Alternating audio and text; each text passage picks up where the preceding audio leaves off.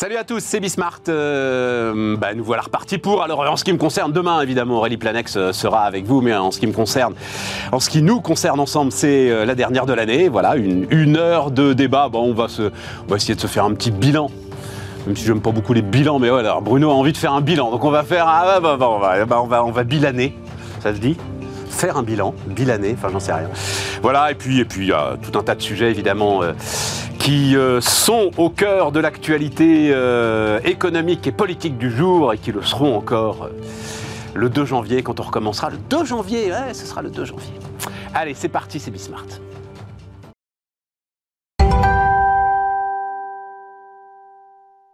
Donc, Bruno Maisonnier, le fondateur d'Another Brain AI, est avec nous. Salut euh, Bruno, qui a envie de faire un bilan, Bruno. Donc, euh, on va voir. Aziz, euh, tu te sens pour le bilan de l'année euh Bonjour, ah oui, oui, je me Oui, sens oui, oui, Ah tu oui, t'es oui, de Donc, euh, dire. Aziz Seni Belle et Stéphane Van Nuffel qui est euh, à distance. Salut Stéphane. Bonjour Stéphane, bonjour à tous. Bon, toi, j'ai deux, trois questions pour toi en termes de bilan de l'année. Donc, toi, même si tu veux J'ai pas bien le compris. J'ai bien compris que ça va être pour moi. si tu veux pas le faire, tu y auras droit. Bon, bah allons-y, euh, Bruno, puisqu'effectivement, je me disais, euh, question très ouverte, ce que vous avez envie de retenir euh, de cette année. Alors évidemment, dans notre champ économique, hein, on va laisser de côté la guerre en Ukraine, parce que je pense que, à moins que tu veuilles parler, mais, mais euh, évidemment, je pense que c'est euh, ce que retiendront énormément de gens en priorité de cette année. Qu'est-ce que tu retiens, toi? Moi, je retiens trois choses. Je retiens à propos de, je retiens l'Europe.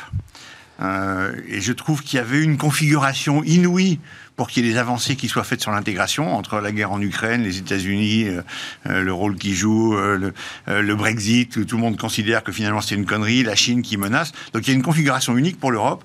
Et je trouve que l'année dernière, il y a eu un sursaut européen et c'était bien. Et Juste après l'attaque, tu veux dire Ouais, et cette année, je trouve que ça a fait pchit. Et du coup, je suis inquiet parce que je me dis, si dans cette configuration inouïe, en faveur d'une intégration, de se serrer les coudes et d'être ensemble, on n'y arrive pas, je me dis, putain, est-ce qu'on va bien y arriver? Ok. Voilà. Donc moi, c'est mon premier point. Non, non, mais je- on demandera l'avis des autres. J'ai un deuxième point qui concerne euh, l'environnement, euh, qui est passé en gros de jusqu'à maintenant. On disait euh, euh, il faudrait, euh, on ne sait pas, on n'y arrive pas, on fait rien et tout.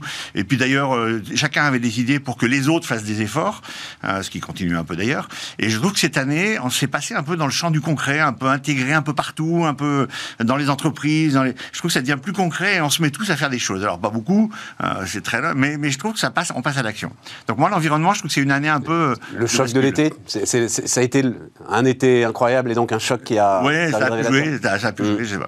Et après, le troisième, euh, c'est le nucléaire, mais je le mets pas exactement euh, comme, euh, comme tu, tu, tu l'as mis.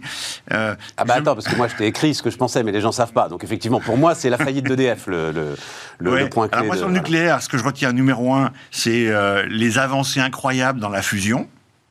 Parce que c'est quand même ça la solution pour euh, tous nos problèmes mondiaux et Et, là-dessus. et- et toi, étant le seul ingénieur autour de la table, là, tu, tu vas être capable de nous expliquer euh, ce qui s'est passé T'as Ouais, regardé euh, Ouais. Bon, Ouais, bah, ouais, là, tu nous, tu nous, tu nous expliqueras ça. Que- L'avancée sur la fusion. Et puis le deuxième sujet qui est inquiétant sur le, entre guillemets, la faillite du nucléaire en France, mais c'est pas comme ça que je veux le dire. Pour moi, c'est le constat que les politiques décident en fonction euh, de l'opinion publique qui est dans la rue ou des médias qui crient les plus forts.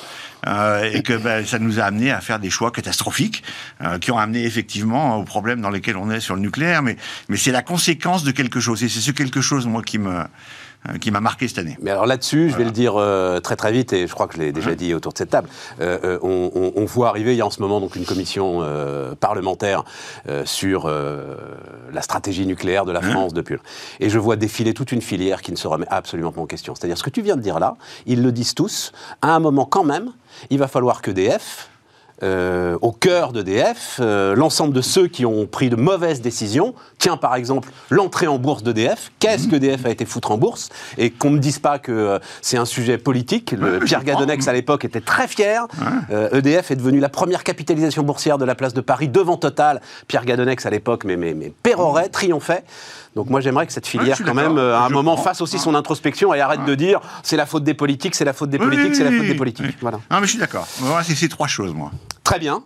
Aziz Écoute, euh, si on sort de la guerre en Ukraine, moi, ce qui m'aura marqué cette année, comme beaucoup de responsables de, de- de petites boîtes, PME, TPE, c'est euh, cette inflation qu'on n'avait pas imaginée à ce point et aussi rapidement, bah, bien sûr tirée par les prix de l'énergie. Mais euh, le coût euh, d'achat de toutes nos matières euh, s'envolait aussi rapidement et concomitamment. Super, j'ai réussi à le placer. Euh, Mais toi, tu es, dans le service. euh, Ah, je, suis dans, je suis dans le service, mais il y a deux, trois sujets. L'inflation, c'est aussi euh, les taux d'intérêt, c'est aussi les prix de l'énergie. Quand, quand tu fais de l'investissement dans l'immobilier, il y a deux, trois sujets euh, liés en connexion avec le bâtiment, avec tous ces artisans qui travaillent et qui ont du mal à, à se faire livrer. Et quand ils se font livrer, avec Oui, oui, ça, prix c'est clair. Qui ont augmenté.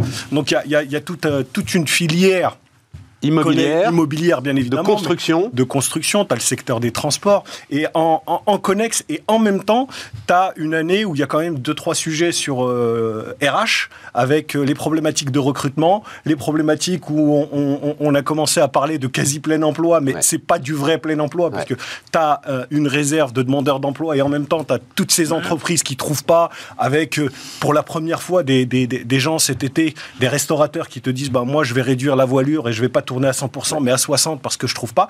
Et avec un sujet, et là, on se retrouve avec euh, un sujet euh, pragmatique versus euh, idéologique, c'est euh, ce sujet de l'immigration de travail ou pas immigration de travail Faut-il faire venir des gens pour prendre ces emplois ou pas? Comment faut-il faire avec cette réforme de, de- de- du chômage Euh, et Non, non, mais on un a- peu ben, plus loin a- la, la- la réforme de la retraite dont on parlera tout à l'heure. Donc euh, voilà, pour moi c'est une année euh, inflation, tirée euh, par l'énergie et RH. Où sont les gens? Où sont les gens pour travailler? Stéphane?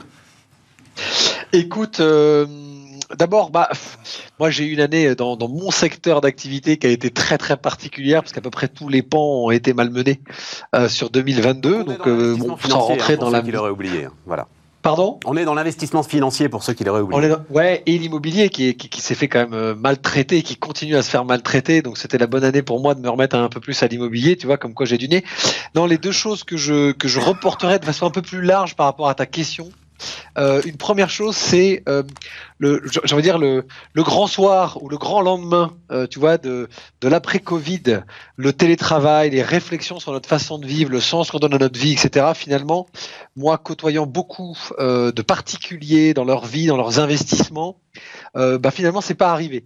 Donc, les inquiétudes que beaucoup avaient euh, sur euh, nos façons de changer, euh, notre façon de, de télétravailler, notre façon d'utiliser les bureaux, notre façon d'utiliser les transports. Finalement, on revient, et, et- et l'aéronautique en est un exemple fondamental. On revient aux bonnes vieilles méthodes, que les êtres humains restent ce qu'ils sont. Et, euh, et c'est, pour moi, c'est assez marquant parce qu'il y a vraiment eu deux années très particulières, 2020-2021, où on remettait en question beaucoup de choses. Et finalement, dans cette remise en question, il y a une sorte de pragmatisme quand même qui, qui nous ramène à on change tout, on ne change pas tout d'un coup. L'autre élément qui moi me marque, alors vous allez me dire c'est très franco-français, euh, mais c'est normal, hein, en ces temps de Coupe du Monde, on va être très franco-français. Euh, euh, c'est cette cohabitation cachée, Stéphane, qui m'inquiète beaucoup et j'y étais confronté euh, sur le secteur de l'immobilier dernièrement par rapport à des éléments dont on parlera peut-être sur le 49.3. Et ce qui s'est passé au mois de mai est un truc un peu particulier, parce que la France avait connu des cohabitations réelles entre avec un Premier ministre qui ne pensait pas comme le président de la République. Là, on a un Premier ministre qui est censé penser comme le président de la République, mais qui n'a pas de majorité. Donc aujourd'hui, beaucoup, beaucoup de décisions qui sont prises qui vont être prises dans les prochains mois, bah franchement, ça devient un exercice de la de pure politique qui concrètement peut avoir des conséquences assez graves. Et au-delà évidemment je peux pas le comparer euh, à la crise ukrainienne. Évidemment c'est beaucoup plus grave pour eux mais voilà. Euh, le nucléaire oui l'énergie c'est un vrai sujet pour cet hiver. Mais franchement cette espèce de maelstrom politique dans lequel on est enfermé avec des prises de décision qui sont soit extrêmement brutales soit qui vont prendre des mois risque alors qu'il faudrait qu'on soit un peu plus agile, euh, de nous poser problème pour 2023. Donc voilà mon bilan 2022 qui m'inquiète un peu pour 2023. Mais euh, alors allons-y sur le, la question politique et même à ce moment-là euh, allons-y sur l'immobilier puisque Aziz en, disait un mot. Toi, ce qui, ce qui, ce qui t'inquiète, donc alors il y a eu utilisation du 49.3, on le rappelle, hein, mais enfin pour les textes budgétaires, il y a utilisation du 49.3 point pour les textes budgétaires. Un budget, c'est un budget. Je vois pas ce qu'il y a de très inquiétant euh, l'utilisation du 49.3 sur euh, un texte budgétaire. Et euh, alors, en, en l'occurrence, c'est la fin du dispositif Pinel, donc euh, qui te- qui t'inquiète dans l'immobilier.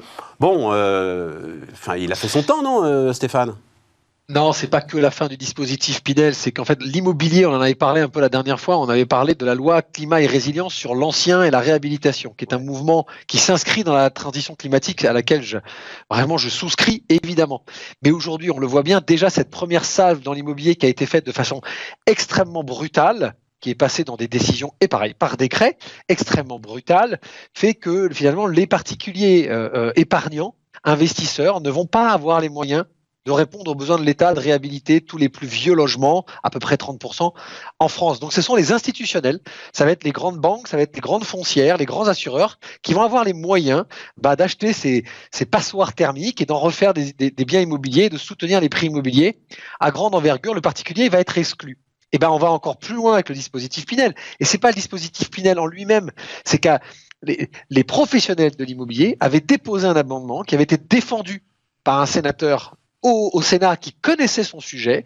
Et en fait, puisque le gouvernement français, il a rien contre le Pinel, c'est qu'il ne voit que d'un point de vue très large l'immobilier par l'action des institutionnels en imaginant que ce ne sont que les très gros faiseurs qui vont pouvoir régler le problème du logement en France, bah, tout petit, dans ce 49.3 qui vote finalement le budget sur l'ensemble de la loi de finances, exclut toute discussion sur simplement une petite prolongation de ce dispositif de trois mois qui permettait à des gens qui avaient réservé des biens immobiliers il y a plusieurs mois et qui étaient coincés parce que les banques ne pouvaient pas les financer, parce que l'État n'est pas au niveau du traitement du taux d'usure et que ça exclut des gens parfaitement finançables, ben là on se rend compte qu'on a un gouvernement qui n'y connaît rien en immobilier. Oh et ce qui est grave, c'est qu'à ce moment-là, ils ne prennent même plus le temps de discuter du fait qu'ils n'ont pas de majorité pour se le permettre. La discussion a eu lieu en amont. En quel amont elle a eu la discussion bah, À quel moment donné bah, À quel Stéphane, moment donné aucun... dans la préparation du budget Ils sortent pas. Enfin, bon, tu sais très bien. Euh, alors le chiffre après, il est polémique, etc. et tout, mais c'est 40-45 milliards d'argent public qui est consacré à l'immobilier. Qu'à un moment les gars fassent des arbitrages, euh, notamment sur le Pinel, et se disent euh, bon ben voilà, on va essayer de gratter quelques centaines de millions là-dessus.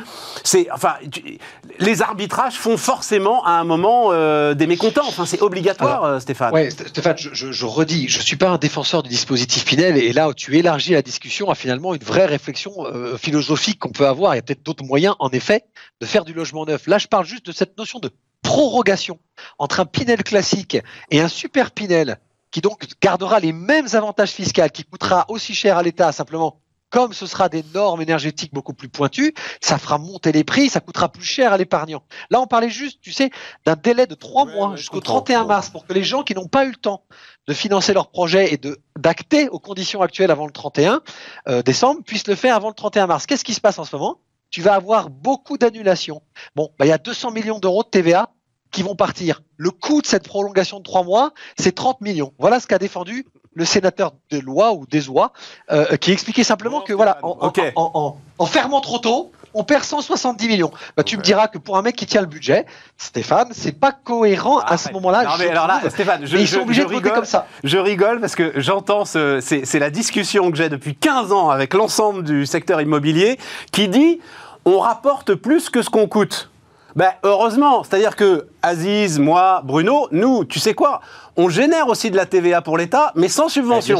C'est un truc de dingue. Nous, on y arrive ça, sans subvention. Donc, donc non, l'idée que l'activité génère de la TVA, oui, euh, l'idée qu'il faille des subventions pour générer de la TVA, euh, j'ai toujours euh, trouvé ça un peu bon. Mais euh, ok, sur le sur sur sur sur l'immobilier. Stéphane, c'est pas des subventions, c'est des incitations pour des clients qui payent un bien immobilier 20% plus cher que s'ils achetaient le mètre carré dans l'ancien. Bon. À quel moment donné, c'est des subventions. C'est une légende, ça. L'immobilier neuf, il est plus cher parce qu'en fait, le client paye de la TVA et une construction aux normes énergétiques qui ne sont pas, justement, on est en plein dedans, les passoires thermiques que tu achètes quand tu achètes à Paris. Il n'y a pas de subvention là-dedans. Hein. Tu, si tu choisis ton camp, c'est soit tu fais du neuf, ça coûte plus cher et on te fait une petite carotte fiscale, soit tu fais de l'ancien, ça coûte moins cher, mais tu n'as pas de carotte fiscale. Euh, Au final, mon rendement moyen est le même. Revenons sur les, les, les sujets que vous avez, euh, vous avez avancés. Euh, Aziz, le, le, le, sujet européen qui inquiète, qui inquiète Bruno. Moi, je peux, enfin, je donne mon sentiment très vite. Mais évidemment que c'est plié, Bruno, mais ça n'a jamais existé. C'est une fiction. Mais ça, je suis, enfin, là-dessus, moi, je suis convaincu. Tu sais, euh, en fait, il faudrait qu'on en tire des, des conclusions, qu'on fasse quelque chose avec ça. Depuis, en fait, et c'est Michel Rocard qui a raconté ça depuis l'entrée de la Grande-Bretagne. Voilà, le, le, le, le, rêve européen, pour peu oui, qu'il euh, ait existé. Mais ils sont partis. Euh, oui, mais ils sont partis. Mais ça veut dire que euh, à partir du moment où tu acceptes de laisser rentrer la Grande-Bretagne dans cet ensemble européen, ça veut dire qu'en fait, il y a très très peu de gens qui font ce rêve qui date de Victor Hugo, des États-Unis d'Europe, de toutes ces choses-là. Et que ce serait quoi selon toi la solution alors? On arrête tout, on ferme chacun. Non, non, mais non, tu, tu, affaires, as une, soi. t'as une, libre alliance entre des États souverains, tu essayes de construire une zone économique et monétaire optimale. Après, il y a un débat sur l'euro, euh, est-ce qu'il fallait le faire, est-ce qu'il fallait pas le faire, euh, on peut toujours en discuter. J'avoue que euh, aujourd'hui, euh, oui, j'ai été très très favorable mur, à l'euro et aujourd'hui ma réflexion évolue. euh, voilà, mais, mais, Oui, mais mais là, on va dans le mur en disant ça. pourquoi parce on que- va dans le mur? Mais, mais parce qu'à côté, on a des blocs qui sont forts et qui continuent à grandir, et nous, on est la variable d'ajustement. Ouais. Je sais, enfin. Moi, je suis plutôt d'accord avec ça. Qu'est-ce qu'on fait au milieu de ces deux grands blocs? On a, En fait, on n'a quasiment pas le choix. Soit on s'organise et l'union fait la force, Eh ben, soit on- chacun dans son coin. Mais euh, c'est ce qu'on excuse-moi, fait. euh, Mais c'est ce qu'on fait, Aziz, on s'organise. Globalement, Non, on s'organise. non. Moi, je trouve, moi, je trouve qu'on a fait marche arrière sur les dernières années. C'est ça, moi, qui m'inquiète. Sur quoi est-ce qu'on a fait marche arrière concrètement typiquement le truc de l'Allemagne avec la défense, avec le parapluie, avec bien sûr que la France est responsable en partie, tout- très bien. Mais, ces deux-là, ces deux blocs, n'ont pas réussi à s'entendre. Et donc, bah, bah, conclusion, on fait marche arrière. Bah, la défense conclusion, européenne. bah, on fait pas marche arrière, on, on Non, fait on a- pas marche avant. Mais on fait pas marche arrière, il n'y a pas Oui, marche on- arrière. Les, les- les Allemands achètent des avions américains comme ils ont toujours acheté des avions américains. Tu Oui, vois mais chaque fois, chaque fois qu'on renforce les États-Unis ou qu'on leur permet de séparer les gens en Europe, parce que ça amène à ça, mais on fait marche arrière. Non, mais ils séparent pas. Mais, enfin, les États-Unis ne séparent pas les gens en Europe. non, ils sèment un peu la zizanie quand même. C'est quand même leur intérêt. On le voit sur la guerre en Ukraine. euh, En quoi ils sèment la zizanie Attends, attends, attends, C'était le discours à la nation de, je crois que c'était Obama, euh, à mi-parcours, tu sais, ils ont un discours à la nation. Oui, oui, bien sûr, Et il parlait de sa stratégie internationale. La politique internationale des États-Unis, je me souviens très bien, c'était d'empêcher qu'une puissance étrangère puisse faire concurrence avec euh, les États-Unis. Oui. Et donc de agir contre. Et à l'époque, c'était l'Europe, la Oui. puissance étrangère. Mais ils ont- mais ils ont pas et, et besoin. donc, ils ont agi pour empêcher que l'Europe grandisse. Non. Ouais, que, tu puisses dire qu'ils non, n'ont pas fais- besoin. alors, là, là, tu fais exactement comme les gars d'EDF qui disent que c'est les politiques qui sont responsables. Ils n'ont pas besoin d'agir. Mais, mais- mais- L'Europe est incapable de grandir. Ils- ont- on n'a pas besoin. On n'a même pas besoin des Américains pour ne pas euh, avancer dans notre processus. Ouais, mais ils de- jouent de- là-dedans. de- Pas très longtemps après, il y a eu l'histoire en Serbie, pas très longtemps. Enfin, ils ont mis le doigt sur les trucs qui étaient bien à séparer. Hein, je suis pas d'accord avec toi. Hein. Il y a une vision, de- des visions dans les différents domaines qui ne, qui ne sont pas homogènes. Euh, fiscalement, économiquement, Mais oui. ça tient un peu la route, mais... euh, Mais non, moi, fiscalement, ça tient moi, pas la route. Ne me dis pas que ça tient la route fiscalement. Ne dis pas que ça tient pas la Mais, pourquoi mais selon parce toi, que ça tient l'Irlande qui a un taux d'impôt sur les sociétés à 12%. Oui, mais ça avance. Le Luxembourg qui est un quasi-paradis fiscal. ma- les Pays-Bas qui. euh, Enfin, aujourd'hui. Non, non, mais attends, je, je Tiens, on, à on avance un petit peu. On, on l'oublie. Je, je veux dire, entre reculer... Airbus, Renault, Stellantis sont des sociétés néerlandaises, Oui. en fait. Oui. Parce qu'il y a un régime fiscal aux Pays-Bas qui oui, le permet. il y a un régime Voilà. fiscal particulier au Luxembourg, il y a des régimes fiscaux un petit peu la partout. même chose. Et ben voilà. Mais Mais, ça n'empêche c'est pas, pas un que- sujet. ça empêche pas que ce soit un pays unique Bah oui, une c'est un stratégie pays. unique. Bah Nous, on oui, n'est pas un un pays. unique, on n'a pas une stratégie unique. Bah. Et les Américains, ils en profitent et les Chinois en profitent. C'est cette Et volonté Ils ont raison, mais c'est contre nous. d'uniformiser et d'aller en avant sur euh, ces différents points. Mais je, je peux pas. Enfin, moi, je ne conçois pas et je, je suis pas d'accord en disant on recule. Je pense qu'on n'avance pas assez vite, voire on piétine.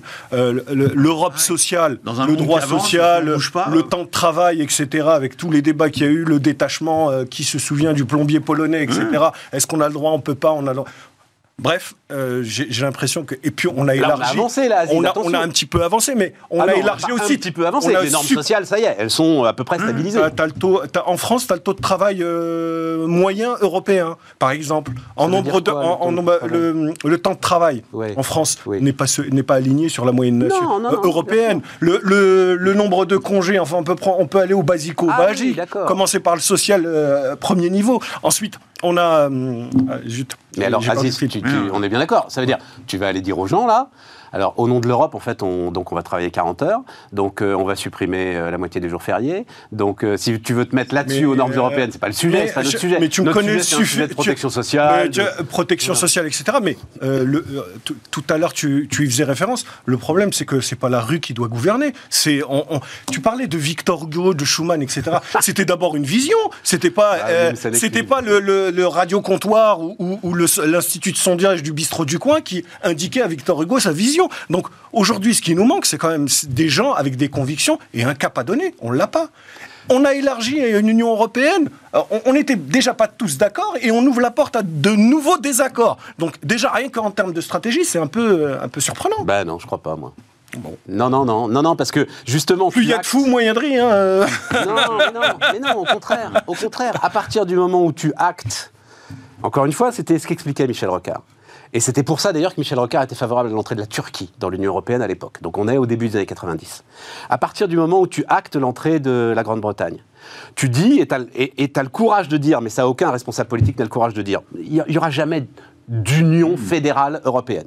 Il y a un ensemble de pays qui vont essayer de se mettre d'accord sur une vie commune euh, à peu près euh, stable et qui vont essayer de créer une zone économique, une zone de libre-échange, une zone de libre circulation. Et à partir du moment où tu actes de ça, il faut faire rentrer un maximum de gens dans cet ensemble avec des règles qui sont assez, claires. C'est pour ça que euh, notamment le débat avec la Pologne, le débat avec la Hongrie, qui pour une fois, n'est pas un débat économique, est un débat intéressant, parce qu'à ce moment-là, tu dis, est-ce qu'on partage un champ de valeurs qui est un champ de valeurs commun Voilà. Et donc là, il faut faire rentrer un maximum de gens dans, cet ensemble. Et, et eh ben, je veux bien ce qu'on veut sur euh, le bloc chinois, le bloc américain.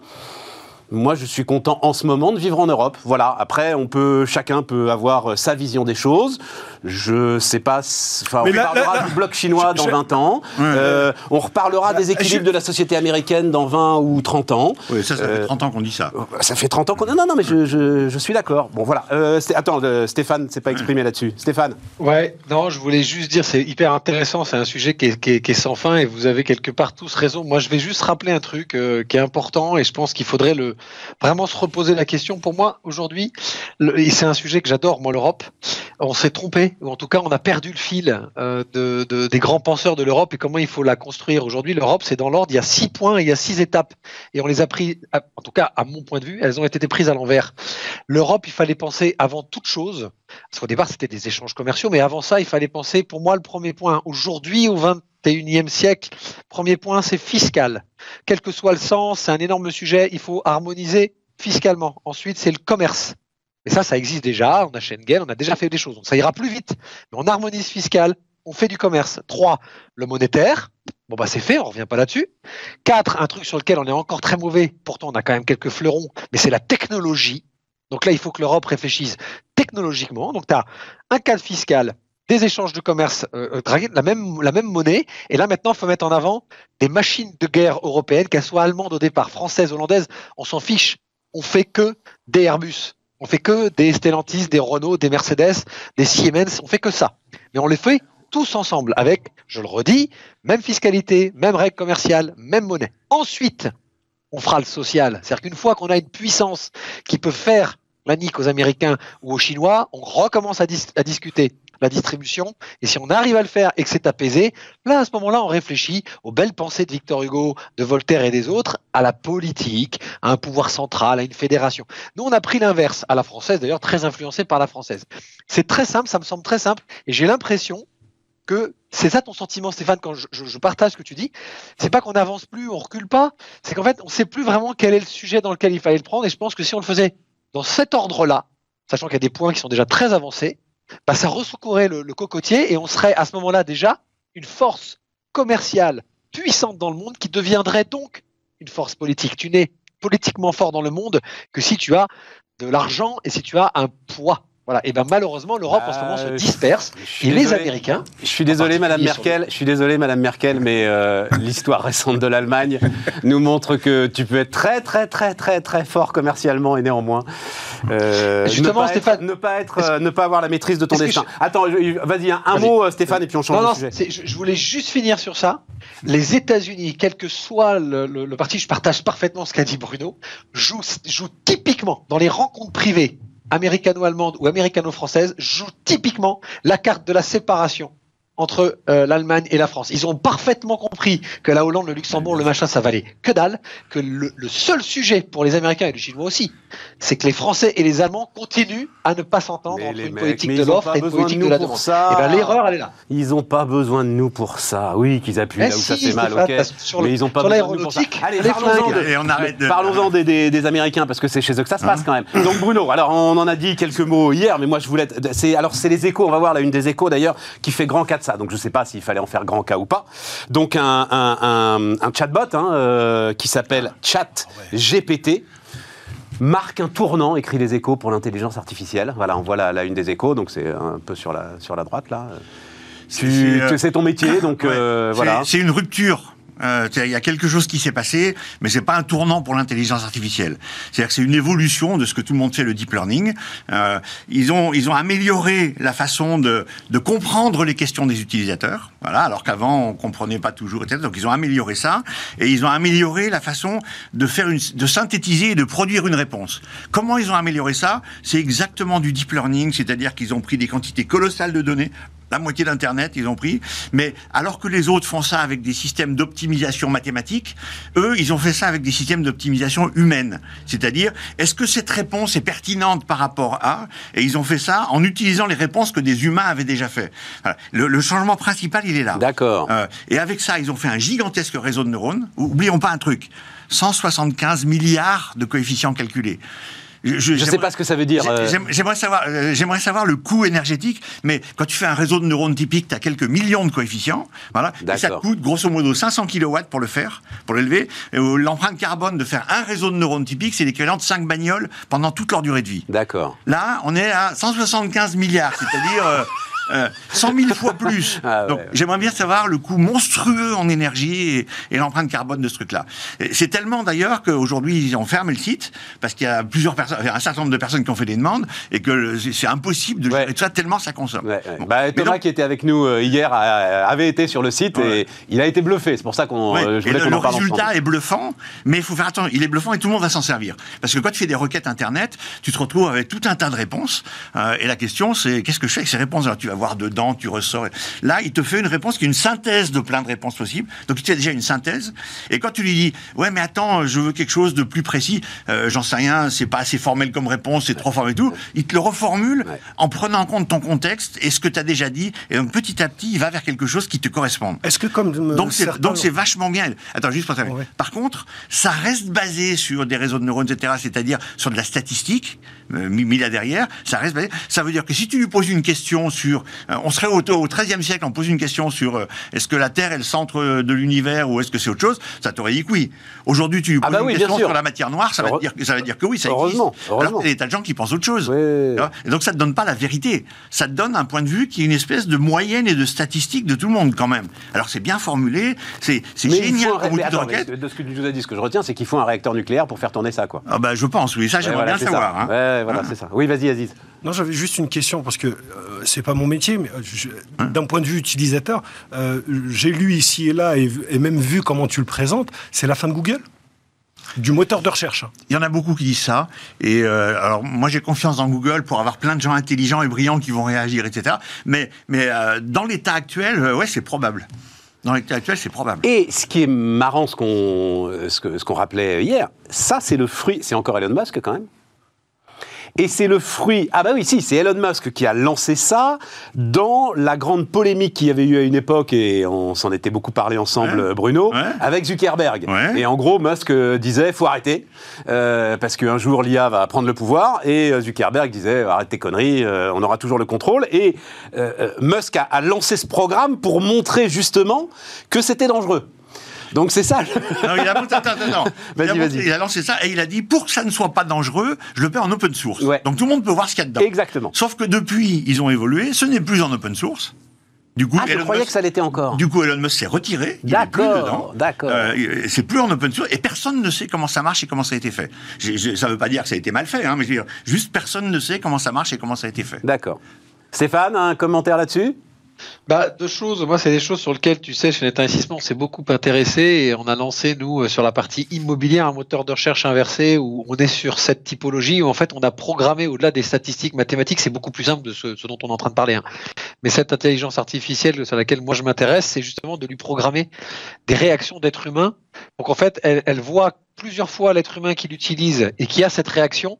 Elle définit le profil de l'être humain un peu à sa place et elle va avoir tendance ensuite à lui proposer des choses qui correspondent à 90% à ses réflexes habituels. Et donc, ça, ce que Bruno était en train d'expliquer, c'est une fondamentale différence entre les algorithmes, je vais les appeler comme ça, euh, d'intelligence artificielle très statistique et mathématique, qui bêtement prenaient des datas, et là, des réactions humaines. Et Musk avait expliqué à l'époque à Zuckerberg que justement, pour éviter que ça devienne dangereux, il ne faudrait pas que ce ne soit qu'une machine qui statistise ces réactions et qu'elle ait toujours, quoi qu'il arrive, des réactions qu'on va appeler bêtement binaire de machine, mais qu'on y mette des réactions d'êtres humains qui sont donc des réactions d'expérience Oui, humaine. Stéphane, Bon, Stéphane, la preuve, c'est tu, comme te- tu souviens des- peut-être, tu te souviens peut-être de l'expérience de Microsoft qui avait lancé un chatbot qui fonctionnait comme ça et où les gens, pour s'amuser, euh, s'étaient mis à dire des trucs euh, pro-Hitler. N'importe pro- quoi. voilà. Donc, voilà, donc, donc le, le fait de mettre de l'humain, ça ne suffit pas. Voilà. Bah non, et donc eux, ils ont mis des tas d'autres règles pour contrôler ça justement. Bon, Ouais, l'humain est, l'humain est peut-être parfois plus dangereux que la machine et, dans ses réactions. Il pense pas toujours bien. tout le temps, Stéphane, Et tout le temps. C'est c'est- Tout le temps, c'est- jamais C'est ça qui est beau. Quand C'est on dit est beau. c'est- quand on dit un accident de voiture, le problème c'est pas la voiture. Voilà, c'est Ouais, le gars qui conduisait la voiture. Tu as raison. Oui, Aziz. Oh, J'ai des tas de questions et une d'entre elles, euh, un, un certain Larry Page, fondateur de Google, disait euh, qu'à 30 ans, à cause ou grâce de, plutôt grâce à l'intelligence artificielle, 9 emplois sur 10 qu'on connaît aujourd'hui disparaîtraient au profit de nouveaux, de nouveaux métiers. Est-ce qu'avec ça, tu, tu commences déjà, toi qui es dedans, euh, tu commences déjà à voir euh, les, les- les nouveaux métiers que ça pourrait euh, faire je émerger? comprends même pas ta question. Ah bah si. que- Non mais attends, attends, attends, bien sûr que si que j'ai compris la question. Ah, merci Je l'adore. J'ai eu un instant je disais- Ça, une intelligence artificielle, on n'est pas capable, tu vois. Il y a- sur les 50 dernières années, euh, 95% des métiers ont disparu. Oui. et ont déjà, donc on est déjà là-dedans en permanence. Il n'y a pas une nouveauté avec ça. Ça va continuer. Oui, ça va supprimer certains métiers et ça va entraîner. Il y en a d'autres qui vont, en il y en a premier, d'autres qui vont Les apparaître. premiers que tu vois comme ça en... Euh, investisseur immobilier. Salut Stéphane la genre, genre, menace. chez les avocats, la majorité du travail fait, c'est de la recherche de jurisprudence. Ouais. Bah, euh, ça, ça sera automatisé, tu auras directement. Mais la pour moi, la majorité des jobs, je pense que la majorité des jobs vont être remplacés par ces technologies de robotique, d'IA, et puis demain de génie génétique, d'ingénierie génétique et tout, euh, et qu'il y a des nouveaux jobs qui vont apparaître, mais deux fois moins. Donc pour moi, le solde net, ça va être une diminution de la moitié des emplois. Mais, mais c'est ce qu'on a déjà fait depuis le début du XXe siècle. Et, ça va dans le bon sens. Ah, ça, ça va dans le bon sens à une condition, c'est que nos gouvernants anticipent tout ce que tu viens de dire en disant ça réduit non, la ils moitié vont des pas emplois. anticiper. Mais non. mais non, c'est mais, ça. enfin, Mais non. c'est- enfin, Aziz, c'est les canuts lyonnais, quoi. Oui. C'est-à-dire, euh, bah, les canuts lyonnais, c'est-à-dire, c'est ceux qui ont commencé à casser les métiers à tisser. Oui. Voilà, bah, euh, parce que ils allaient disparaître. Bah, ils ont disparu. Il y a et même les métiers à tisser ont disparu, si tu veux. Donc, enfin, ça, c'est la marche du monde. Euh, Mais on a généré beaucoup plus d'emplois, beaucoup plus de révolution, richesses. voilà, à la chaque révolution industrielle. c'est le, le- le moment de cette Toujours. transition où ça peut faire mal, qu'il faut anticiper d'un point de vue social. C'est tout ce que je dis. Et, je ne sais pas si on a des gouvernants qui sont au fait de tout ce Mais, qui est en train de se passer d'un point de vue il faut technologique. arrêter avec ça, Aziz. Enfin, c'est dingue. Comment ça, faut arrêter avec Mais ça quoi T'as un truc qui s'appelle le compte personnel de formation. Les gouvernements, les gouvernants, et en l'occurrence nos gouvernants, et en l'occurrence Muriel Pénicaud, ils ont pris la mesure de ce défi. Après, c'est aux gens de le saisir. Si les gens utilisent ce compte personnel de formation pour faire des formations bidons à la noix qui ne servent à rien, c'est leur problème. Parce et ils l'ont tellement fait, je finis parce que ça m'énerve, et ils l'ont tellement fait, mon cher Aziz, que ça nous coûte 10 milliards cette année Parce- à recapitaliser. Parce Voilà. que toi, Stéphane, au quotidien, dans ton, dans ton magazine, dans ton, dans ton journal, euh, si tu as un compte CPF, que tu es ouvrier, technicien, euh, cadre, au quotidien, on t'explique tout ce qui est en train de se passer avec la- les nouvelles technologies, l'IA et l'évolution. Eh ben mon Dieu, eh, informe-toi, donc ce que je c'est bah, bon, l'État ou- nounou, ça Ah, suffit. D'accord, informe-toi, ou bien ceux qui sont grassement payés avec nos impôts, eh ben ils font la pédagogie, ils font leur job. donc il y a deux manières de voir les choses. avec Donc nos toi, impôts. Non mais enfin, tu as besoin de plus de pédagogie que ce qui a été fait sur le compte personnel de formation. T'en as tellement pas besoin, je te dis que ça déborde. Ça déborde. 10 milliards d'euros, il faut recapitaliser tellement les gens s'en servent. Mais ils s'en servent pour des formations à la noix. C'est ça le problème. Et à un moment, l'État nounou, faut qu'il arrête, C'est quoi. pas une question d'état nounou, c'est qu'il y a quand même un rôle. Encore une fois, Eh ben, il y a des choses, il y a, des qui sont en train de se passer. ton téléphone portable, t'as du pognon, c'est- c'est- ça a été transformé en euros en plus, c'est un capital que tu as, et c'est à toi de réfléchir, qu'est-ce que j'ai envie de faire de ma vie, et, et- et de faire tes choix. Voilà. Et sur l'évolution des technologies, on en parle partout. Donc après, on n'est pas obligé d'écouter, mais ceux qui n'écoutent Bah pas ne peuvent pas dire qu'on n'en c'est parle bon. pas. quoi. Bon, il faut qu'on fasse une pause. Très bien. Je vous aime tous. À tout de suite.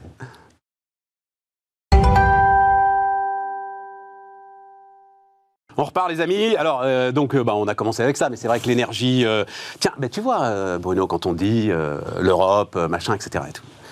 Il y a un truc que tu entends absolument partout là euh, depuis à peu près deux mois, trois mois, six mois. C'est l'échec du marché européen de l'énergie. Hein c'est l'échec du marché européen de l'énergie. Bon, si on a passé le premier cap de l'hiver un peu chaud là euh, lundi, c'est grâce à la Belgique, grâce à l'Italie, grâce à l'Allemagne et grâce à la Suisse. Parce que euh, ce marché européen est tellement bien fait que la Suisse, là, elle est intégrée au truc. Elle est intégrée à rien d'autre, mais là, elle est intégrée euh, au truc. Qui le dit? Qui le dit depuis lundi? Oui, hein? On dit ah EDF a réussi à redémarrer trois réacteurs, vrai. machin. Tant mieux. Ouais. Mais qui dit que euh, toi. Voilà le, le marché européen de l'énergie, ses interconnexions, ce système, euh, euh, il est peut-être absurde, mais à un moment, quand le gaz, quand la dernière centrale à pouvoir te permettre d'avoir de la lumière, c'est une centrale à gaz et que le gaz vaut une fortune, Hmm. bah faut payer ton énergie une fortune, voilà. Ah, mais je suis d'accord. L'Europe ne fait pas la pédagogie de l'Europe.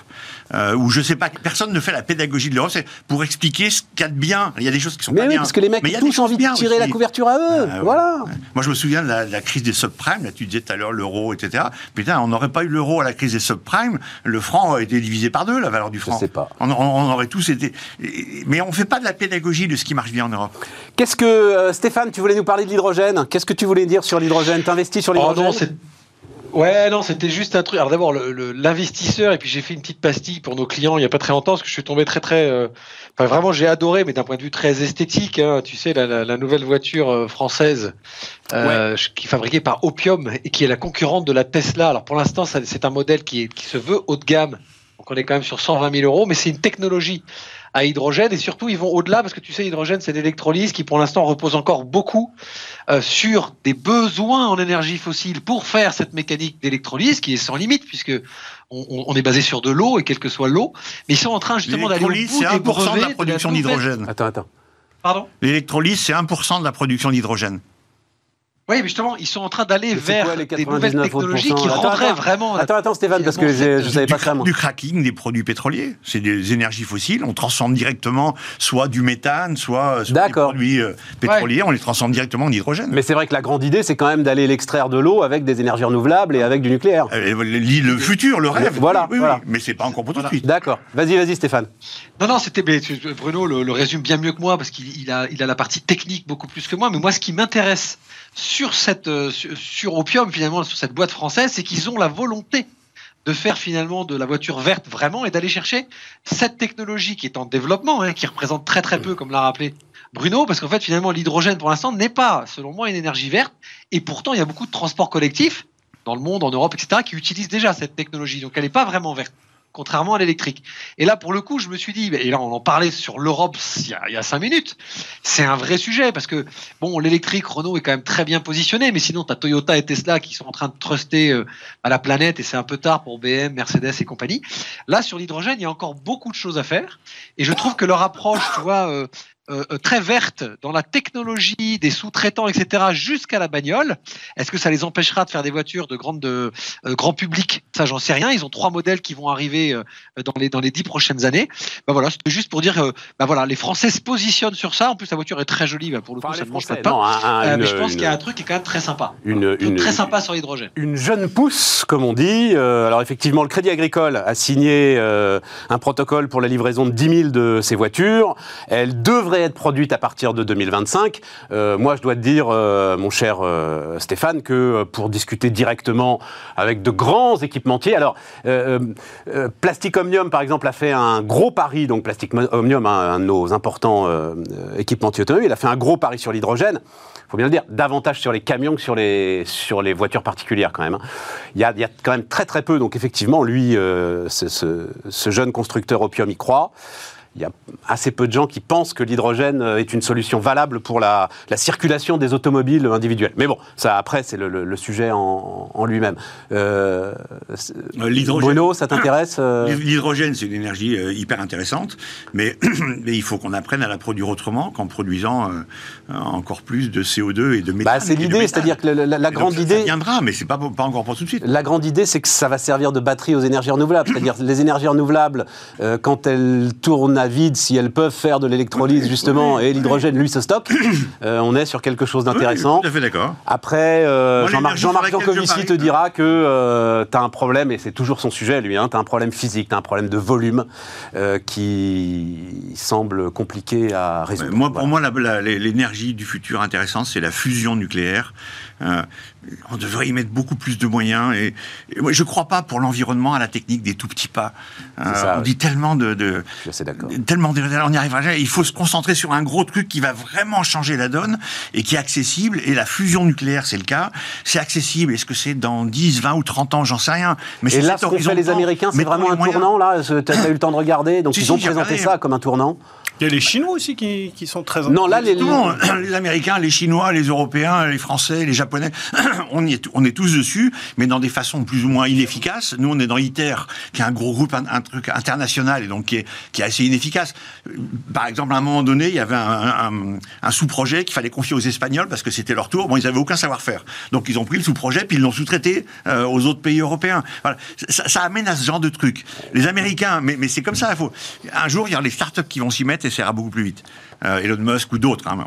Les Américains, là, ils ont franchi une étape, c'est que pour le moment, pour allumer de la fusion nucléaire, il faut mettre de l'énergie. Donc tu mets de l'énergie, ça t'allume une fusion nucléaire qui produit de l'énergie. Mais jusqu'à aujourd'hui, il fallait mettre euh, 3, 4, 5 fois plus d'énergie que ce que ça produisait. Et là, pour la première fois, ça a produit plus d'énergie que ce que tu as généré. Mais ça a duré un milliardième de seconde, je crois. hein. Ouais, ben voilà. quoi. Donc, donc euh, il y a encore des étapes pour les. Mais c'est voilà, on, a, on franchit les étapes une par une. Donc quoi. avant que ça fasse griller le pain, on a un petit peu de marge. quoi, Ah, bah, je trouve qu'il y en a, ouais, il y en a Ouais. Encore pour 30 ans ou 40 Tiens, euh, d'ailleurs, tiens Stéphane, une info qui va t'intéresser parce que c'est le 11 janvier. J'ai appris ça hier. C'est ça, c'est intéressant, voilà. Donc et ça va aller dans le sens de ce que tu disais, Bruno, sur la prise de conscience environnementale. T'as donc des grosses boîtes, hein, L'Oréal. Alors DB Schenker, c'est le c'est le logisticien de la Deutsche Bahn. C'est le Géodis, voilà, c'est le Géodis français, quoi. Euh, Nestlé, Coca-Cola, Vicat, euh, le cimentier, qui vont annoncer une initiative de rétrofit. Donc pour le passage à l'hydrogène de 10 000 camions euh, à échéance 2030. Voilà. Donc, euh, mais, Ouais, euh. Hein? Tu dis quoi? C'est pas pour tout de suite quand même, mais c'est bien. Oui, mais, mais, mais je suis assez d'accord avec Bruno là-dessus. C'est des petits pas, quoi. C'est-à-dire, c'est. Bah, maintenant que Bruno a fait sa démonstration, évidemment, euh, c'est- indiscutable. Le jour où tu trouves. euh, Non, mais attends, on va parler d'avion, tu ça Alors, mots, tu- la, la pile, la pile parfaite. Euh, L'avion, donc, alors l'avion, euh, donc euh, effectivement, ben, ça, ça va un peu dans le sens que tu, tu en disais un mot, euh, tu en disais un mot, Stéphane. Donc, euh, commande record de, euh, de United Airlines. Je crois que c'est la plus importante commande de l'histoire de l'aéronautique. Euh, 100 euh, B787, donc 100 Boeing 787. Airbus et Boeing espèrent euh, une commande de 500 appareils d'Air India. Et puis, euh, l'info est là euh, quelques semaines, mais Emirates remet en service c'est 114 A380. Ouais, ouais. Il y a neuf autres compagnies qui euh, euh, euh, remettent en service leur A380. Bon, voilà Sur un quoi. plan perso, euh, Cocorico, enfin la 380, même si c'est européen, c'est très bien. Je trouve ça génial. J'adore. Donc ça me plaît bien. Maintenant, le, le- le- le- sujet, moi je suis pour de ça et je trouve que c'est très bien. Et euh, je suis pas pour euh, faire marche arrière sur des. Ce qu'il faut, c'est investir un maximum pour que les avions volent euh, sans émettre de carbone. Ouais. Voilà. Et, euh, et c'est pareil, c'est un sujet sur lequel on ne dit pas les choses. Donc je me suis renseigné avant de venir ici, en discutant avec des gens d'Airbus, etc. Et puis je l'ai checké auprès d'autres. Aujourd'hui, sur la durée de vie d'un avion, si je prends la totalité de la fabrication de l'avion, la part des aéroports, etc., l'émission de CO2, c'est à 95 ou 98% euh, le kérosène. Euh, si tu prends le train, sur 30 ans, la part, euh, c'est pas dans le fait qu'il roule, mais c'est les infrastructures. Évidemment. Et donc, les pays comme l'Inde, parce que nous, on est équipés en train, donc, mais les pays comme l'Inde ou en Afrique où ils sont pas encore équipés suffisamment en rail, ils se posent vraiment la question en disant, pour aller vers un transport qui est plus euh, écologique, on va dire, euh, il vaut mieux prendre l'avion et parier sur l'évolution des avions, en particulier les avions verts. Euh, Airbus Que- que- parie qu'en que le train. 2035, un avion volera à l'hydrogène, ou euh, voilà, euh, que le train, ouais. Et donc, euh, et c'est vachement intéressant parce que c'est pas du tout la façon dont on voit les choses. Et le pari pour moi, c'est pas de demander aux gens d'arrêter de voler, parce que quand on va arrêter de voler, on va arrêter de se rencontrer, on va perdre du business, mais on va surtout arrêter de se connaître, on va s'engueuler, on va se faire des guerres. Enfin, c'est tout ce qui va avec le fait qu'on se connaisse et qu'on se rencontre. Ouais. Euh, pour moi, ce qu'il faut, c'est investir le plus vite possible sur ces technologies qui nous permettent de produire de l'hydrogène vert et que des avions volent à l'hydrogène vert. Et alors là-dessus, tu sais qu'ils sont pas d'accord. hein.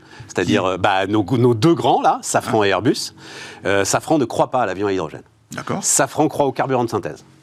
Oui, mais ça pose un léger problème quand même, tu vois, parce que c'est maintenant. Mais je crois que j'ai déjà raconté. Euh, il se trouve que le patron d'ADP m'a raconté. Moi, il faut que je prenne des décisions aujourd'hui pour le stockage. Qu'est-ce que je fais? Je, je- je commence à préparer du stockage d'hydrogène. C'est pas anodin, hein, du stockage d'hydrogène quand même, hein, voilà. Ou euh, du carburant de synthèse. J'en sais rien. Donc, euh, tu sais, c'est VHS Betacam. Sauf que l'enjeu, et enfin, c'est- oui, tous ceux autour Moi, de la table connaissent VHS beaucoup- Betacam. Non. Mais Si, oui. ça te dit rien, Aziz? Oui, bien sûr. L'hydrogène est beaucoup plus prospectif pour lui. Par contre, euh, à, à plus- à court terme, on aura probablement Ouais. des, des- Mais, mais c'est beaucoup plus long terme et prospectif. Oui, mais il y a des questions physiques, tu Oui, vois, avec l'hydrogène, de, de- de stockage, de place, de. Oui, mais qui sont compliqués à On résoudre. aura de la fusion nucléaire, ce sera plus le sujet parce qu'on fera de l'électrolyse direct- Oui, on fera c'est- de l'électrolyse directement. Stéphane, un sujet sur, euh, sur les avions, sur les A380. Euh, euh, euh, encore une petite chose, euh, parce que ça, je crois que j'ai encore. C'était à l'époque de Fabrice Brégier, et donc c'était à l'époque où euh, Airbus se rendait compte que les compagnies achetaient pas la 380, alors que ceux qui volaient dans la 380 adoraient cet avion. Mais, ouais. Et, et- et le problème, c'est qu'Airbus ne pouvait pas bypasser les compagnies. Airbus ne peut pas faire. Et Brégier se grattait la tête et il n'a jamais trouvé la solution. Il voulait essayer de trouver, à travers un site internet, un moyen d'indiquer aux gens qu'ils allaient voler sur un 380 pour telle destination avec telle compagnie, etc. Et tout. Le problème, c'est que tu bypassais tes clients, ce qui est jamais très très bon. Enfin voilà. Mais, euh, mais ça a été toujours le paradoxe de cet avion. Oui, Stéphane. Et c'est pour ça qu'ils volent encore. C'est- exactement. Que Emirates, qui sont quand même des grands, grands spécialistes euh, du marketing de luxe dans l'aéronautique, euh, continuent à utiliser la 380. Parce qu'évidemment, il n'y a que dans cet avion-là, quasiment, qu'ils peuvent s'amuser à vous faire des studios personnalisés à 26 000 euros à l'aller, euh, où tu peux prendre une douche, ce qui est très, très utile dans un vol de 5 heures. Mais enfin, ça, c'est du, c'est du marketing. Non, ce qui était intéressant juste sur l'aéronautique, et quelles que soient les technologies vers lesquelles on va, on sait qu'on va vers un avion vert. Il faut juste faire attention à ces. Moi, qu'après, je suis comme ça. Hein. Je, je n'aime pas les discours de, de décroissance où on t'explique que pour polluer moins, il faut voler moins, il faut utiliser moins l'avion. Non, il faut des avions. Il faut comme tout améliorer les avions. Les avions d'il y a 20 ans, le 747, il n'est pas ce qu'est aujourd'hui le 777. Il ne sera pas ce que sera le prochain avion, qui soit électrique, qui soit à hydrogène, qui soit à carburant vert. Peu importe. On sait que les technologies évoluent et qu'elles évoluent de plus en plus vite. Donc en fait, c'est pas de faire moins, c'est de faire mieux. Donc je souscris à ce que dit Bruno, c'est pas de rester chez soi qui va sauver la planète en fait. Au contraire, au contraire, c'est de remettre en question toutes nos consommations, ne pas changer l'évolution du monde, mais de lui donner la, le, le- le- de, la, de la mettre dans le bon sens. Après, je le redisais tout à l'heure en, entretien- en, en introduction. L'aéronautique, c'est génial parce qu'en fait, c'était quand même un des trucs les plus pointés du droit qui a pris très très cher par le confinement d'un point de vue économique et commercial. Et là, c'est reparti, mais comme jamais, que ce soit au niveau des producteurs, au niveau des compagnies, même si elles ont un peu de difficultés, parce qu'en fait, on a envie de voyager et qu'il faut surtout pas stopper ça. Et ce sera sûrement comme l'immobilier, une industrie qui doit se remettre en question et qui se remet déjà beaucoup en question. Et elle va vachement nous surprendre, je pense, moi. Bah, Stéphane vient de décrire le concept de transition. Transition écologique. Ouais. Passer d'un état à un autre, mais sans casser la dynamique. C'est-à-dire que si tu euh, dis, décides de ne plus voler, mais écoute, tu vas plus réfléchir à comment faire mieux avec moins, et donc forcément arrêter euh, ta courbe de progression. Donc oui, transition écologique, et il faut laisser et accepter qu'il y a un temps où peut-être on va polluer un petit peu plus euh, que dans le futur. Moi, je suis très favorable à tout ça. Mais, mais je parierais volontiers que ceux qui disent qu'il faut voler moins, c'est ceux qui volent pas. C'est ceux qui prennent très très peu l'avion ou presque jamais. C'est ceux-là qui disent que les autres doivent voler moins. Parce que c'est facile de demander aux autres de faire des efforts. On en est tous là, hein, euh, Bruno. On en est tous là. On en est tous là. Et tu, tu disais non, au c'est début. pas vrai, c'est pas vrai. Tu étais au début Moi, je assez connais des gens et je me sens là-dedans et qui commencent par euh, faire moi-même l'effort et je demande aux autres que si je suis capable de le faire moi. C'est un, un vrai effort? Parce qu'un effort, il faut que ce soit un effort. Un effort, il faut que ça te coûte. C'est Bah comme oui. le don, tu sais ce Bah qu'on oui. dit. hein. Oui, oui. Il faut que ça te coûte. Vraiment. Oui, oui, je comprends. Bah, chapeau. Bah. Euh, tiens, on termine sur les retraites quand même, euh, puisque c'est le sujet qu'on reverra, euh, qu'on retrouvera. euh, Ah, ça, oui. euh, Stéphane, ta lecture de la, de la pause Il a la main qui tremble, Euh, le président Non, non, non. Alors, je ne pense pas que le président ait la main qui tremble. Maintenant, je fais un parallèle avec ce que j'ai dit tout à l'heure. Il est dans une situation, euh, euh, et je reviendrai pas sur l'histoire de l'immobilier, je veux pas que les gens se méprennent, je dis juste que c'est la situation législative actuelle qui peut créer comme ça toutes sortes bah, de blocages et de nouvelles façons de devoir aborder les choses. Évidemment, la, réforme des retraites, c'est un sujet surbrûlant. Avant même qu'on ait le moindre contour, euh, ça commençait à mettre le feu aux poudres.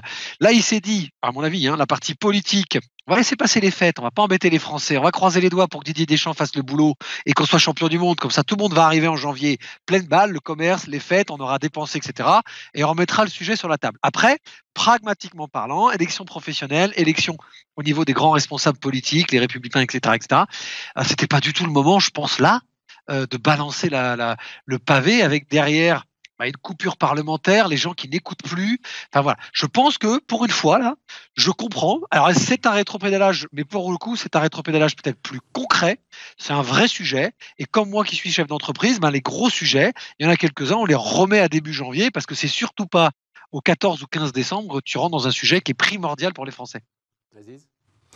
Écoute, moi, dans, cette brique retraite et dans les, risques, euh, je distingue déjà les régimes euh, classiques et les régimes spéciaux. Moi, j'ai l'impression que ce qui peut mettre le fou aux poudres, c'est déjà la discussion avec ceux qui relèvent des régimes spéciaux. C'est ça le vrai danger. C'est ceux qui te bloquent ton train, c'est ceux qui te bloquent euh, ton EDF, c'est ceux qui te bloquent ta raffinerie, etc. etc. On, les a vus ces, derniers temps. Après, évidemment que c'est un sujet qui, qui est sensible, mais encore une fois, c'est toute la contradiction française.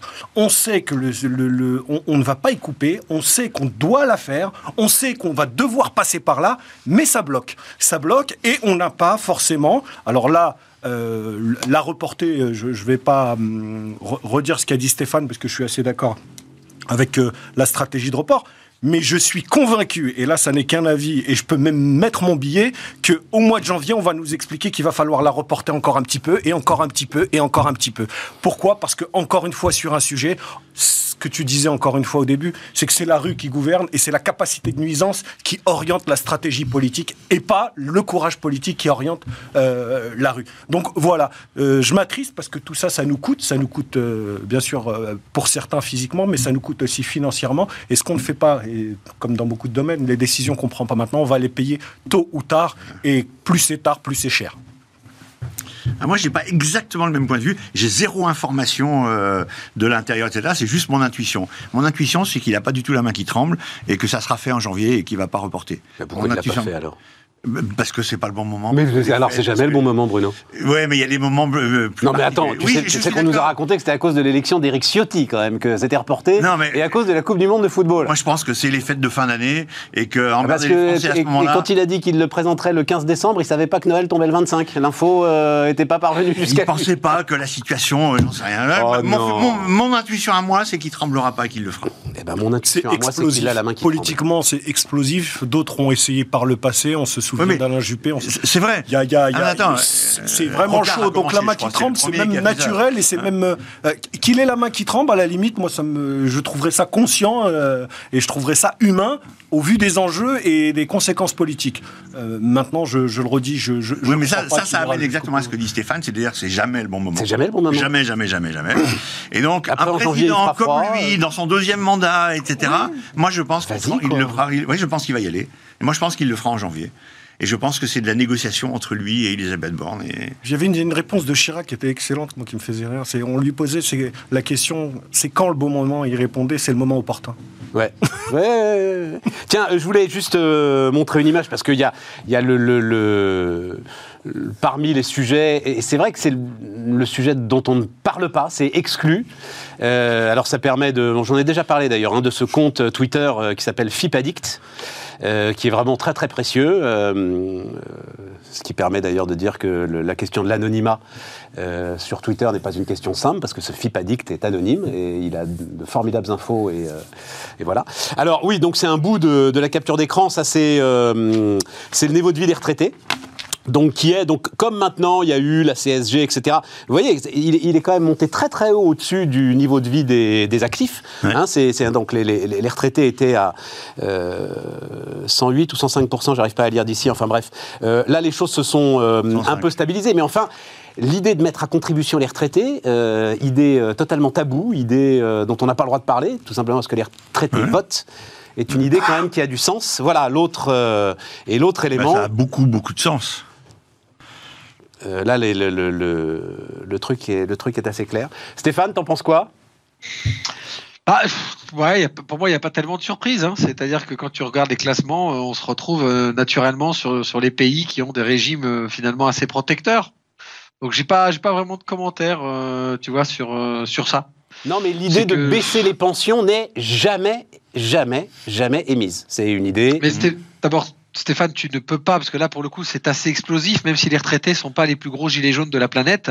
C'est un électorat qui se déplace encore, et quand tu regardes les stats des gens qui votent, il y a encore dans cette classe de, de, de, la population des gens qui sont encore très impliqués dans la vie euh, politique. Donc ce serait une erreur fondamentale. Celui qui fait ça, il, il s'en prend plein les dents. Je rejoins un peu Aziz dans ces cas-là, peut-être sur un manque de courage d'affronter cette problématique. Après, je sais pas, c'est un sujet qui est très délicat parce que quand tu as bossé toute ta vie, en quoi on devrait te baisser tes, tes, tes retraites hein Je veux dire, à, quel moment donné, toi qui as cotisé, non, que non, ce soit tu peux pas dire ça. Parce que la- ça s'appelle un système par répartition. Et donc on répartit la richesse. Et quand il n'y a pas assez de richesse, on répartit moins. Non, puis attends, il y Ouais, a mais un, le problème, il y a un autre truc, tu, et oh, répartis- tu, tu demandes à ceux qui ont déjà créé la richesse pendant 42 ans, finalement de la répartir là, parce qu'en fait, dernièrement, on a merdé. Bah Oui, mais Stéphane, non, non, on non, a non, parce qu'ils n'ont pas fait assez d'enfants. Moi, je peux pas laisser dire ça. Parce que Ah ils ont créé de la richesse, c'est très vrai, mais ils ont aussi créé l'endettement. C'est cette génération qui n'a pas voulu faire les réformes et qui a créé l'endettement qui laisse aux générations suivantes. Ils ont créé le, le, le- le- le déficit écologique et environnemental. Enfin, Et- nous, quoi, hein, on est dedans. hein, et, et je me sens dedans, j'allais le dire. Je me sens dedans. Moi, je fais partie de la génération Voilà, qui laisse de la merde au suivant et qui dit non, mais moi, il faut pas, pas me toucher mon niveau de vie. Il y a un moment où. Il y a, il y a Bon un argument. sujet que, complémentaire dont on ne parle quasiment jamais quand on parle retraite et quand on parle aussi euh, immigration, c'est celui de la démographie. Euh, oui, en plus de toute la liste que tu as donnée, c'est euh, une génération qui n'a pas voulu faire d'enfants. C'est un choix légitime. quand même, plus que les autres. 1,8. tu parles. Aujourd'hui, Il a- 1,8. il a- Aujourd'hui, Non, 1,8, mais ils étaient ça, plus fait. Ça fait plus de 20 ans qu'on est. Non. Ah, Non, ah, non, non, non, non, Écoute, c'est les chiffres que j'ai vus à Ah, l'INSEE non. sur les 20 dernières années. On, on est, on est à peu près à 1,8. Moi, ce, qui- ce qui me choque, c'est euh, de, de- de voir des gens qui ont fait un choix qui est légitime, de pas euh, euh, travailler sur la reproduction, sur la- le dynamisme démographique, mais qui ensuite ne veulent pas les conséquences de leur choix. J'adore Bon. ta formulation. Stéphane. Travailler sur la reproduction. Ça veut dire avoir des enfants. Stéphane, t'es rhabillé pour l'hiver, là, je crois que. Voilà. Écoute, je, je, Mais je, politiquement, je, t'as je, raison, je, je n'ai pas dit que c'était ce que je pensais. J'ai dit je vois mal faire. Après ce qu'a dépeint Bruno, ah, évidemment, moi j'ai 45 ans, donc je, je peux leur jeter la pierre. J'ai pas de problème. Je ne me sens pas encore responsable de ça, tu vois. Mais euh, je trouve que c'est quand même dur et c'est surtout extrêmement explosif. Et évidemment, on devrait demander un effort à tout le monde. Mais comme c'est pas la culture française de demander un effort à tout le monde, c'est comme de demander à quelqu'un de payer moins d'impôts quand il en paye pas. Ouais. Euh, et, et, et donc, c'est difficile. C'est un sujet qui est très, très, très délicat et on peut pas le résoudre de façon que budgétaire. T'as échappé à la discussion sur les cryptos, euh, Stéphane. Ça, ça- ça n'est que partie Je suis remise. très à l'aise sur ce sujet. ça n'est que partie remise. Tiens, puis vous avez vu le mot de la fin que, que Elon Musk a désactivé le compte Twitter qui suivait son avion. Ça m'a fait bien marrer. Donc Ouais. la liberté d'expression, Ouais, ouais. si tu veux, s'arrête là où commence en fait. Là où décolle son jet. Exactement, là où décolle son jet. Merci les gars, merci à vous de nous avoir suivis durant, euh, durant cette année, durant cette première partie de, de saison. Et puis donc, euh, Aurélie Planex est là demain et nous, on se retrouve le 2 janvier pour euh, débattre.